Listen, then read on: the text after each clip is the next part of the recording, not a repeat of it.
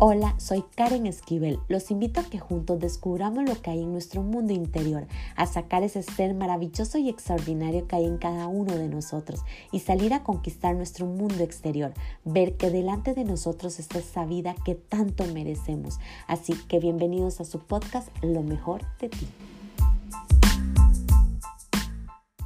¿Qué tal? Espero que estén muy bien y les doy la más cordial bienvenida al episodio número 26 de Lo mejor de ti. En el podcast de hoy les quiero conversar la agonía, la tristeza que viven muchas personas por mantener una relación, no importa cómo la llames, sea padres, hijos, hermanos, cónyuges, trabajo, como tú quieras llamarla, que se atan a ella como que si no pudieran sobrevivir sin este tipo de relaciones, donde se permiten ser humillados, que sobrepasen los límites del respeto, gritos, amenazas, inclusive agresión física. Nadie quiere vivir así y saben que la solución es salir de ahí, alejarse, porque el daño que ocasionan este tipo de relaciones podría llamarlo asesinas, pero no es un asesinato de ese que te matan y pasas a otra vida, a otra dimensión, sino de un asesinato de tu alma, de tu espíritu, donde te va matando pouco a pouco. ¿Cómo cree que es el caso de miles de personas que viven así, atadas a una persona, a un trabajo, a un objeto e incluso a personas que ya no están en este mundo?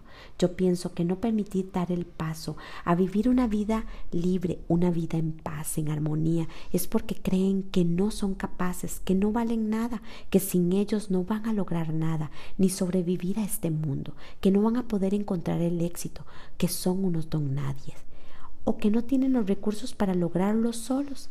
Lo que menos saben es que todo el tiempo ellos son los que han salido adelante, han solucionado, han luchado solos y los que deberían estar pensando cómo sería mi vida sin ti, sería ellos que no saben cómo vivir una vida sin tu presencia.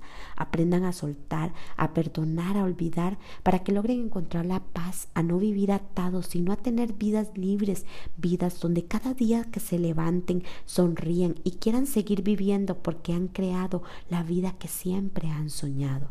Así que les voy a dejar una historia que los llevará a todos y a todas aquellas personas que están viviendo atadas a una relación que no les conviene y que viven un calvario a liberarse, a dar el paso de eso que les atormenta y que no se deben justificar bajo ninguna circunstancia, ningún tipo de agresión o maltrato, todo por un supuesto amor verdadero.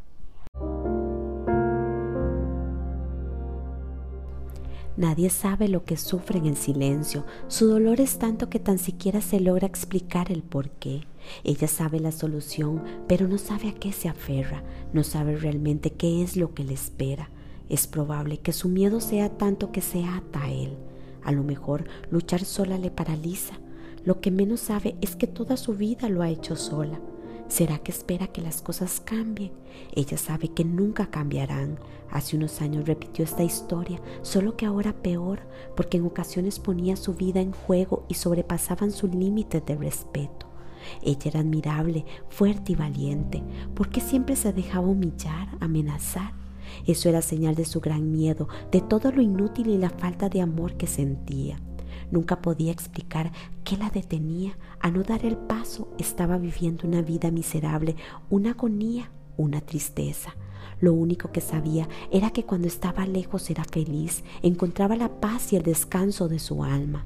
Aún así, no sabía, no se animaba tan siquiera a pensar qué la detenía. Las humillaciones, los pleitos y las amenazas eran de nunca acabar. Se preguntaba, ¿por qué alguien al que dice amarme me trata tan mal, como si yo realmente no valiera, como que si fuera un objeto? ¿Por qué realmente sigo aquí? ¿A qué me aferro? ¿A qué le temo? No sé si algún día tomará control de su vida y reconocerá que Él no le conviene, que Él le roba su luz, su paz y su amor. ¿De verdad nunca lo verá?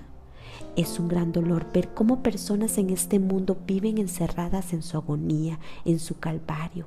Es probable que nadie nunca se entere, si no es hasta que su corazón estalle y se dé por vencida a seguir luchando por algo que no conviene, que daña y provoca un dolor, un vacío Mientras tanto, ella seguirá llorando y sufriendo en silencio y él seguirá fingiendo que su amor es único y un gran hombre.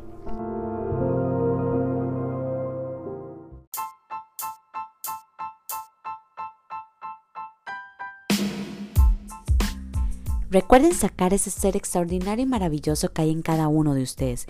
Crean de este contenido algo de grandeza para sus vidas y compártalo a todos aquellos que creen que les puede ayudar.